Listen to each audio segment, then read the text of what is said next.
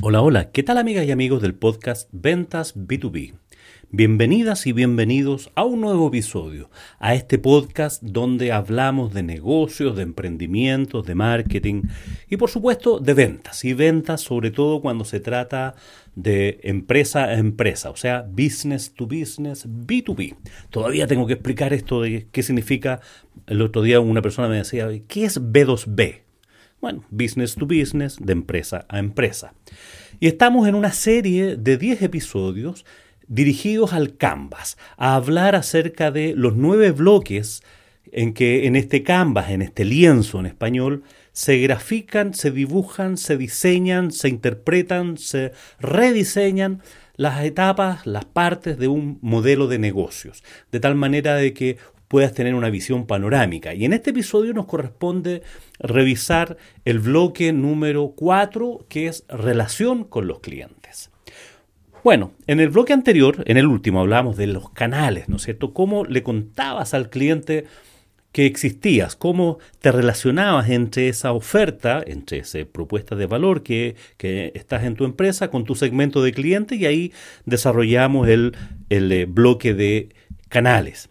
Y ahora nos vamos a poner en el caso en que, oye, ya le vendiste. O, o, ya el cliente entendió que tu propuesta de valor era útil y toma la decisión de compras. Y te compró. Y te compró. Y aquí viene la prueba de fuego. Y aquí viene la experiencia de ese cliente en cómo se va a cuál fue el grado de satisfacción de ese cliente con tu producto, con tu promesa, sobre todo con tu promesa.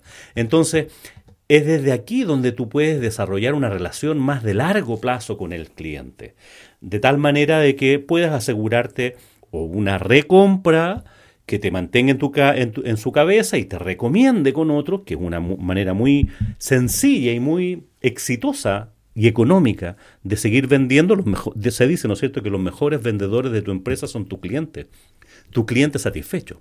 Y aquí se trata de cumplir con la promesa o satisfacer las expectativas del cliente. La verdad, las cosas que a estas alturas hablar de satisfacer las expectativas del cliente es como básico. Es como el desde. Es como el eh, con tu deber no más cumples, digamos. Si tú hiciste una promesa y la cumples, estás haciendo lo que el cliente esperaba. Entonces, aquí es donde están las oportunidades para diferenciarte realmente y encantar a tu cliente, que tu cliente deje de ser cliente y se transforme en un fan tuyo, en, un, en una persona que te recomiende, que te atraiga a otra persona y que te vuelva a comprar, que se vuelva adicto a tu producto y a tu marca. Entonces hay diferentes formas de hacerlo. La más conocida, la más reconocida es que tú le entregues una asistencia personalizada con un ejecutivo de cuenta o con un CAM, que, se habla, ¿no es cierto?, en el mundo B2B, este, ejecutivos de cuentas que atienden clientes exclusivos de clientes que ya te han comprado y que están en cartera.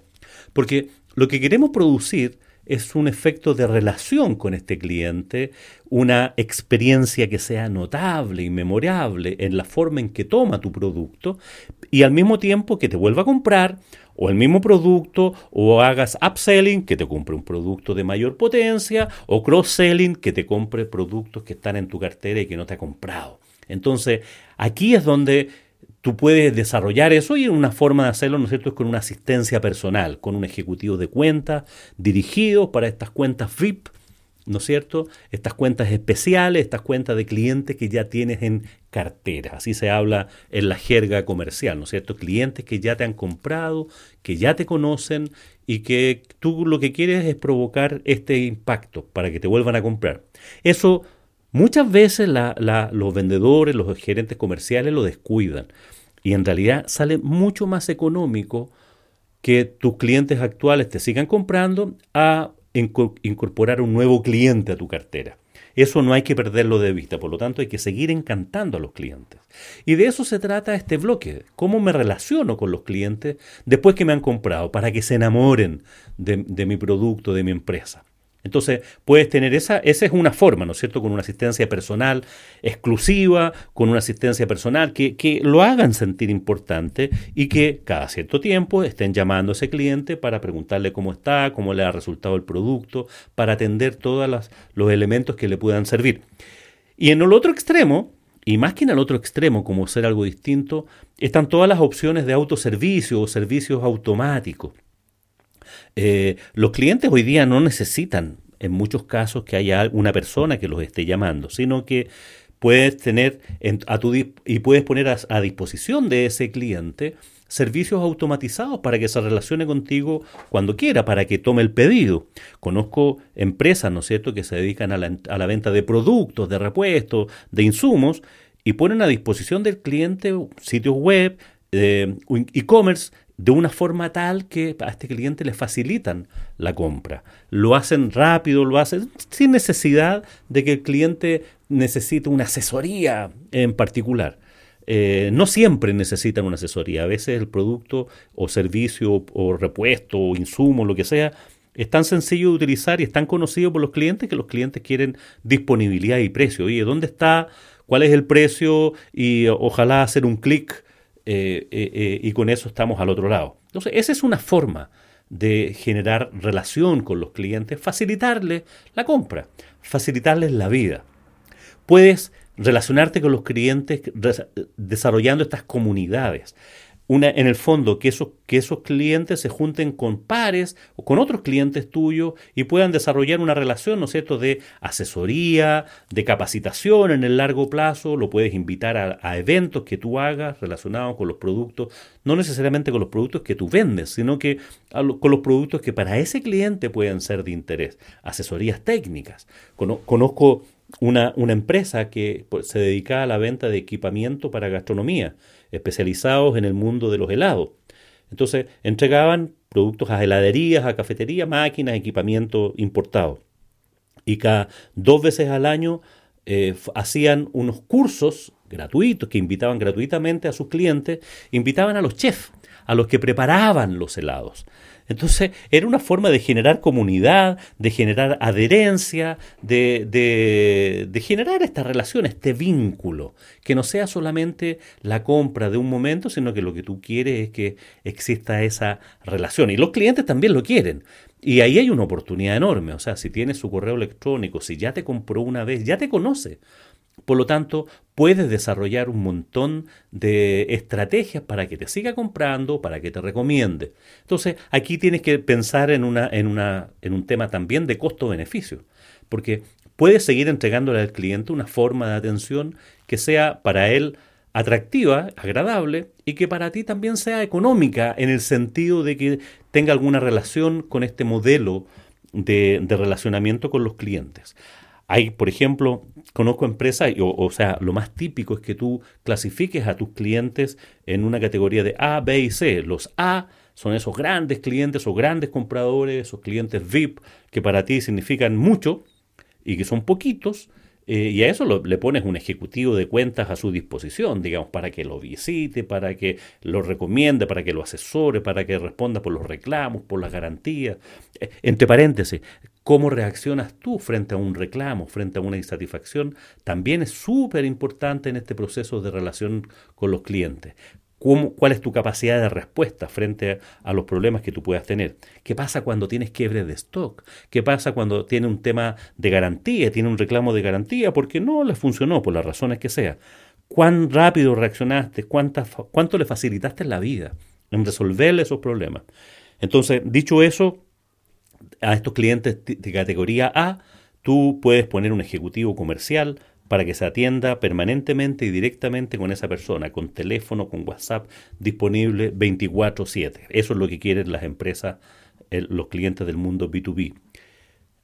En una segunda categoría, los clientes tipo B, podemos incorporar a los clientes que son súper importantes o que tú quieres que lleguen a ser muy importantes, pero recién te están conociendo o te, o te conocen muy poco, entonces también puedes ponerle un ejecutivo de cuenta y atenderlo porque quieres desarrollar a ese cliente, hacerlo crecer. Clientes que te han comprado poquito, están recién en la etapa de prueba, puede ser muy agresivo en cómo te relacionas con ellos, visitarlos permanentemente hasta que logras hacerlos crecer y llevarlos a la categoría A. Y, al final puedes tener muchos clientes que son pequeñitos. Esos que te compraron una sola vez y que probablemente no te van a volver a comprar en mucho tiempo más porque tu producto eh, dura mucho tiempo. No, no, son clientes que vayan a comprar cosas todos los meses, todos los años. No sé, si vendes autos, por ejemplo. Eh, si vendes una maquinaria, no, te van a comprar, no van a renovar esa maquinaria todo el tiempo. Pero sí pueden querer repuesto, pueden querer asistencia técnica, pueden querer servicios, pueden hacer consulta. Entonces ahí puedes tener un muy buen help desk, una planta telefónica con personas que contesten en forma remota y por llamado. No, no ser, a lo mejor porque no resulta tan económico eh, asignar a estos clientes a una cartera específica, a un vendedor específico, a un asistente específico, sino que lo haces en forma eh, que el cliente cuando necesita te llame y, lo, y reciba la atención en ese momento, en ese instante y no, no da para más. Entonces tú puedes tener a tus clientes fidelizados, satisfechos y a través de distintas formas, digamos. Entonces tienes que buscar la forma en que esto, esta relación se mantiene viva, se mantiene abierta y es creciente en el largo plazo, pero no tienes que tener cuidado que no sea tan creciente en costos. Porque la idea es que estos clientes no miren a la competencia, no se te vayan, permanezcan contigo. Obviamente va a depender del tipo de producto y servicio, ¿no es cierto?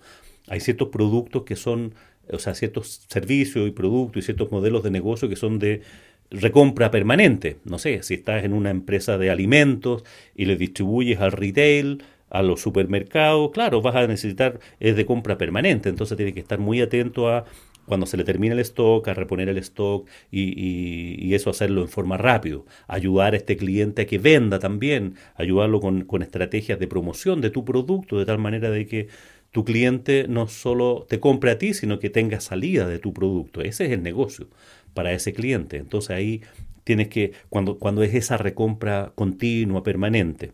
Aquellas empresas que sirven al retail o a las grandes empresas normalmente tienen esta posibilidad de estar entregando continuamente eh, productos, insumos en forma repetitiva. Entonces ahí hay que estar muy atento y hay que tener una forma de atender a esos clientes que sea rápida, que sea eficiente y sobre todo cumplir las condiciones de satisfacción que están en la promesa si se, antes de que quiebre stock el cliente, tú tienes que aconsejarle que te recompre para entregarle y despacharle lo más oportunamente posible, de tal manera de que no haga quiebre de stock de tu producto.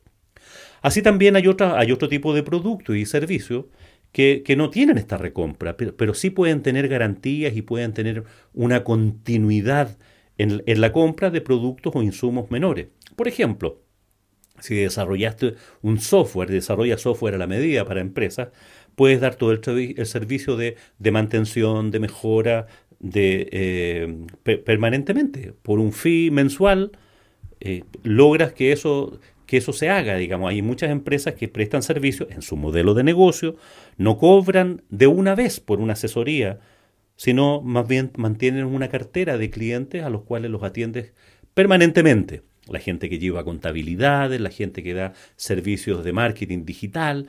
Son empresas en que no te pagan cada vez que te consultan, sino que tú le cobras una tarifa mensualizada y de tal manera que la persona te puede hacer todas las preguntas y por una cierta cantidad de horas de atención, más o menos, más o menos. Entonces, son formas de relacionarse con los clientes que te ayudan a mantener con ellos una relación de largo plazo. Es el modelo también que existe con las suscripciones. Las suscripciones tienen que ver con que frente a una promesa, ¿no es cierto?, de desarrollo de contenido continuo y permanente, una suscripción de cursos, una suscripción de, de newsletter, una suscripción que pueden ser pagadas o no pagadas, tú estés continuamente relacionándote con esos clientes a través del envío de estos newsletters, a través de capacitación, de invitarlos a charlas, etcétera, etcétera. Entonces, la invitación es que en tu modelo de negocios, en tu empresa, en tu producto, mantengas una relación con estos clientes, una relación que sea permanente en el tiempo. Acuérdate que lo que buscamos son básicamente tres cosas. Uno, que se fidelice y que te vuelva a comprar, que te compre continuamente. Dos, que te compre más cada vez, que te compre otras cosas, cross-selling, eh, upselling, acuérdate de eso. Y tres, que te recomiende. Entonces la única forma en que un cliente recomienda es que realmente se vea sorprendido por la atención que tú les das. O sea, darle mucho más de lo que él espera. No tan solo limitarse a cumplir con el pedido, a cumplir con lo acordado, sino ir siempre un poco más allá. Y aquí hay un montón de alternativas que se te pueden venir a la cabeza y, que podemos conversar. De hecho, cuando yo desarrollo talleres con equipos comerciales, hablamos mucho de esto, digamos, cómo pudiéramos entregarle mucho valor a los clientes y que sea de bajo costo para nosotros entregárselo. No se trata de hacer regalitos, ¿ya? Porque eso tiene costo, tiene precio y no siempre los clientes lo, valoran eh, y, y en algunos casos puede parecer hasta feo. Entonces, se trata de entregarle al cliente algo que no espera, algo que va más allá de sus expectativas y que no necesariamente tiene que ver con la promesa que hiciste de venta. No, es, no basta con cumplir con el contrato, repito, con tu deber no más cumples. Con tu deber no más cumplas si, satisfaces las expectativas, pero si quieres que te recomienden, que, ese cliente sea fiel, que se enamore, que sea un fan de tu empresa, de tu producto, de ti, eh, tienes que sorprenderlo. Es como el matrimonio, es como el emparejamiento. Si uno quiere que esta relación sea fructífera en el tiempo y se mantenga en el tiempo, bueno, hay que regar. Hay que, hay que poner semillas, hay que sorprender, hay que encantar permanentemente. Que no se pierda la sorpresa, que no se pierda el hábito de sorprender. Es la única forma de que esa persona hable bien de ti, te mantenga en su pensamiento. Entonces, Tienes que conocer a tu cliente, obviamente, para saber cuáles son las formas, de tal manera de no ser empalagoso, no ser demasiado, eh, demasiado evidente, ¿ah? demasiado obvio. Entonces tiene que ver con, hábitos o cultivar. Si el cliente espera que lo llames cada tres meses, llámalo cada tres meses. No, no lo hagas más, no lo llames todos los días para preguntarle cómo está. Eso al final termina siendo desagradable. Al principio puede ser, mmm, qué interesante, está preocupado por mi experiencia de cliente, pero después es demasiado evidente que lo único que estás buscando es venderle más. Entonces, recuerda que los clientes se ponen una armadura. Cuando huelen que alguien les quiere vender algo, se, ponen una coraza y, y empiezan a generar rechazo. Entonces, la idea es vender sin vender, generar una relación de verdad, conectar con el otro y conectar en el canal, en la forma, en los tiempos en que tus clientes realmente lo quieren, lo valoran y lo necesitan. Más de eso puede ser empalagoso. Menos que eso te van, a mirar para el lado. Entonces tienes que entender, tienes que comprender cuánto, cuánto es conveniente, cada cuánto tiempo y de qué manera y en qué lugar. Si estás llamando todos los días a tu cliente por teléfono para preguntarle si necesita algo, eh, claro, de repente puede ser eh, oportuno, pero de repente lo más probable es que al final sea molesto, no es, no es atractivo, no es agradable. Bueno, estamos llegando hasta al final de este episodio, el 228 de, este, de, de nuestro podcast Ventas B2B, y te pido que si te interesan estos temas, me escribas y, me sigas en este podcast, visites mi página web y si tienes alguna pregunta, alguna consulta, quieres desarrollar un taller con tu equipo comercial para ti, escríbeme, escríbeme y, diseñamos algo a tu medida. Eh, y escríbeme a mi correo julio arroba juliomujica.com y estaré como siempre con la promesa encantado de responderte. Espero como siempre que tengas un muy buen día, agradecido por llegar hasta aquí que tengas un lindo día y por supuesto, que tengas muy buenas ventas. Audio Jungle.